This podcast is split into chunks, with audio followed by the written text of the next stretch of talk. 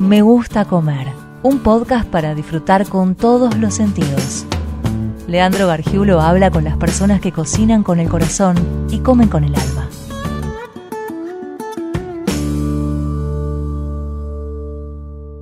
Cuando pensé en buscarle un nombre a este podcast, te confieso que tardé cinco minutos. Quería algo directo que me representara y que con solo leer el nombre vos te dieras cuenta por dónde venía la mano.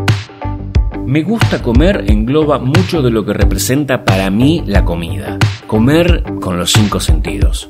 Abrir una tortita de grasa con chicharrón y viajar mentalmente a Mendoza o ver colgado un jamón serrano y pensar cómo nos inventó aún el teletransportador para hacer Buenos Aires-Madrid en dos segundos y sentarme en el mercado de San Miguel a clavarme una tapa o un pincho. Así me gusta comer. Y por suerte tengo amigos que les pasa lo mismo.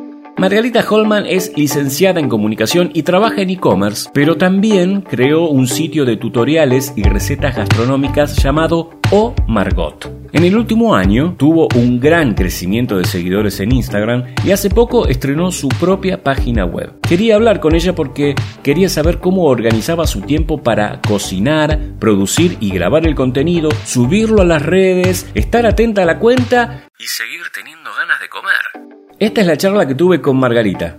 Espero que la disfrutes. Me gusta comer volumen 1 hoy con Margarita Holman, o mejor conocida como Oh Margot. Hola Margarita, ¿cómo estás? Hola Leandro, muy bien, por suerte. Gracias otra vez, una vez más, por estar del otro lado en estos tiempos de cuarentena y de implicancias tecnológicas que no siempre ayudan. Gracias por estar. Un placer.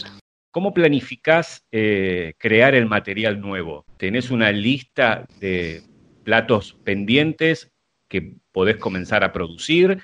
¿O se te ocurre en el momento y decís, hoy voy a hacer canelones? Tengo una lista así de cosas porque de repente, no sé, estoy en cualquier situación y digo, uy, esto no lo cociné nunca para subirlo o veo algo que me entusiasma y lo anoto, pero después la realidad, infacto, es que me dejo llevar más por, por la intuición y las ganas de ese día. No tengo como una grilla rearmada y planificada, que a veces sería útil porque a uno lo ordena y, ayuda a que no te quedes sin contenido, pero en general lo voy medio, no te digo que en el mismo día, pero medio sobre la marcha, como que voy decidiendo qué hago, según lo que tengo, según lo que me dijeron, según lo que tengo ganas de comer, como que es medio, medio así. Bien, entonces le prestás como atención también a los comentarios que te dejan en las redes.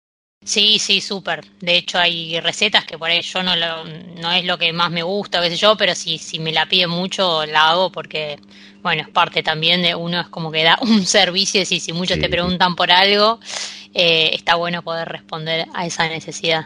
¿Llevas la cuenta de cuántas eh, recetas ya subiste? Mira, en el feed, no, no, no tenía ni idea si me preguntabas, pero con el tema de armar la web, un poco tuve que hacer esa cuenta porque pasé como todo un archivo madre y tenía más de 100 en lo que era el feed. En historias debo tener algunas más que por ahí las hago de noche y no tengo una foto linda, entonces no las subo al feed, pero queda ahí en, en las destacadas, digamos. Vamos a ser un poquito malvados y te voy a poner en un aprieto. Em, ¿Cuál fue la, receta que más repercusión tuvo y que vos pensabas que no la iba a tener? Mira, es súper em, raro lo que pasa con las recetas, porque a veces vos haces una receta y sacas una foto que te parece hermosa, donde lo diste todo, decís, esta va a pegar a morir, y capaz pasa sin pena ni gloria y te rompe el corazón. Y por ahí otra que tenías guardada, que no la habías publicado porque no te parecía la foto tan fantástica, en un momento te quedas sin qué publicar y decís, bueno, la publico y explota, ¿viste? Mm. Eh, es un poco así. Pero, por ejemplo, unos alfajores de coco, que la había hecho la foto, pero como había subido los coquitos relativamente hace poco, dije, bueno, esta la guardo y en algún momento veo si la subo. Y un día dije, bueno, no está tan buena la foto, me parece, pero la subo y de repente explotó mal. ¿Qué te pide la gente? ¿Qué más te pide? ¿Te pide salado? ¿Te pide dulce? Más de lo dulce, o sea, si vos, si yo tuviera que hacer una métrica de qué recetas tienen más likes o más comentarios o las que más me mandan que hicieron, son más las dulces. Yo creo que porque lo dulce es más tentador, un plato dulce es mucho más fácil de retratar que un plato salado, por ejemplo. Mm que sea tan rico, ¿no? Pero es como que vos pones cualquier alfajor con un poco de dulce leche y la gente delira, ¿entendés?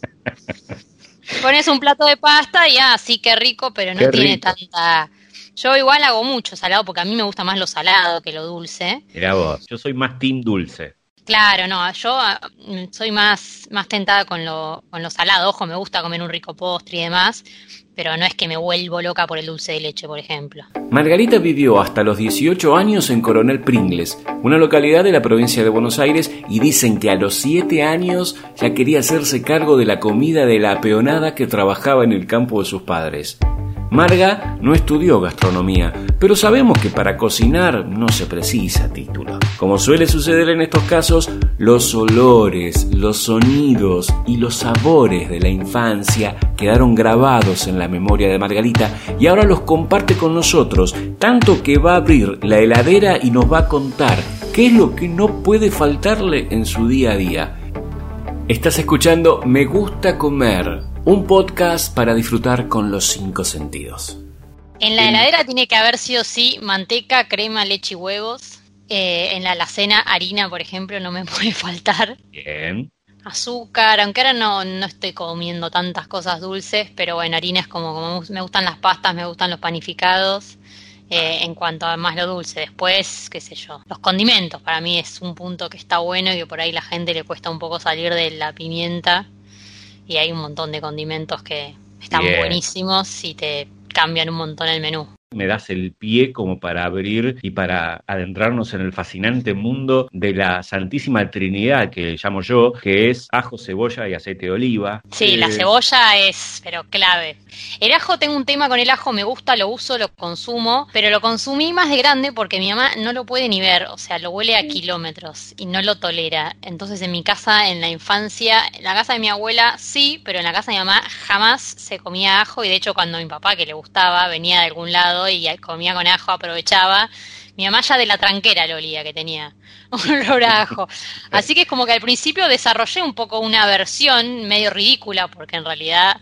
¿Con qué lo suplantaste? No, cocinaba mucho con, usaba mucho más cebolla, puerro, cibulet, pero ahora sí, o sea, unas milanesas con ajo y perejil es como que es espectacular. Pero no, no, no es que le pongo a todo y tampoco me gusta cuando está como rebalsado de ajo. Me molesta un poco ah. cuando me inunda toda la heladera Claro, es que hay que tener que, o sea, son productos que a los que tenés que tener cuidado porque suelen ser como invasivos. Fíjate, el romero, por ejemplo, pones dos, ramitas de más y listo.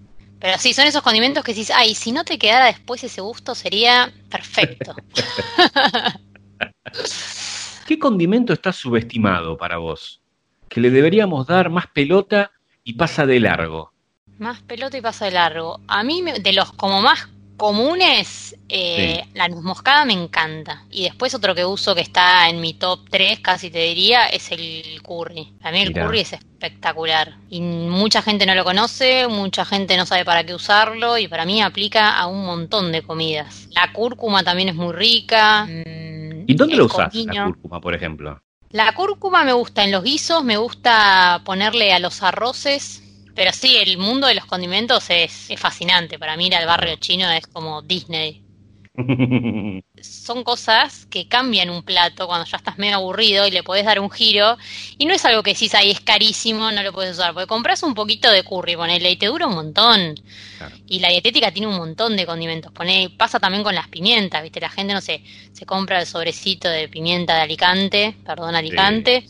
Pero la pimienta molida es otra cosa, la pimienta, la pimienta verde, la roja, la pimienta de cayena, yo tipo tengo cinco tipos de pimientas. Pero a veces la gente no es más por desconocimiento, no porque no pueda ir y comprarlo, sino que no, no sabe por ahí. Este podcast se llama Me gusta comer. Puede haber un montón de platos, pero ¿cuál es el tuyo? ¿Cuál te gusta comer a vos? Y a mí, bueno, sí, el fuego y el asado es una cosa que me, me, me, trastorna y después la olla, tipo los borbotones de la olla, un buen tuco, esas cosas también me, me, encantan. Ponele entonces que comemos un asado. ¿En dónde lo comemos? Y en el campo de mis papás. Comemos el asado y qué bebida hay. Y con un asado, un vinito es como hermoso para después pegarte una siesta de pijama y padre nuestro, como dicen en el campo. Entonces, ¿cómo termina esa cena o ese almuerzo? Y en el campo, que es como mi lugar de reminiscencias de cocina más, más fuerte, y siempre hay un postre, aunque hayas reventado con el asado, el postre tiene que estar. ¿Y qué postre? Y postre podría ser por ejemplo, que ahora estamos en época de membrillos, de membrillos al horno con una bocha de crema y ya está, o sea, besis. Estoy segregando una de saliva que no te das una idea. Sí, sí, es que la cocina es así. Y en el campo hay como una cosa ya casi de gula de que uno se levanta pensando en qué va a comer, estás desayunando y decís, ay, al mediodía podemos hacer esto. Y cuando estás almorzando decís, che, si a la tarde hacemos una torta y así todo el día te la pasás. Te entiendo porque me pasa lo mismo. Por eso el podcast se llama Me gusta comer y gracias Marga por estar en este primer programa y te vamos a seguir en las redes, por supuesto. Los espero, allí los espero para que para que cocinen y tiren ideas y opiniones. Abrazo grande, gracias. Un beso. Podés seguir la Margarita en arroba o Margot con doble T al final y en la web en www.omargot.com. Gracias por acompañarnos en este primer capítulo de Me Gusta Comer. Bonus track. Hay uno que lo intenté hacer dos veces y todavía no me salió, así que todavía está como eh, los... Ay, se me fue la palabra de los alfajorcitos estos franceses.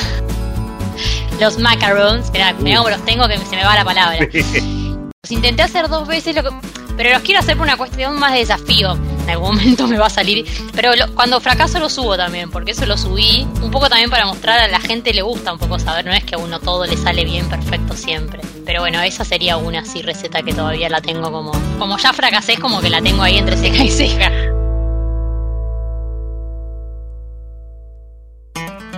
Me gusta comer.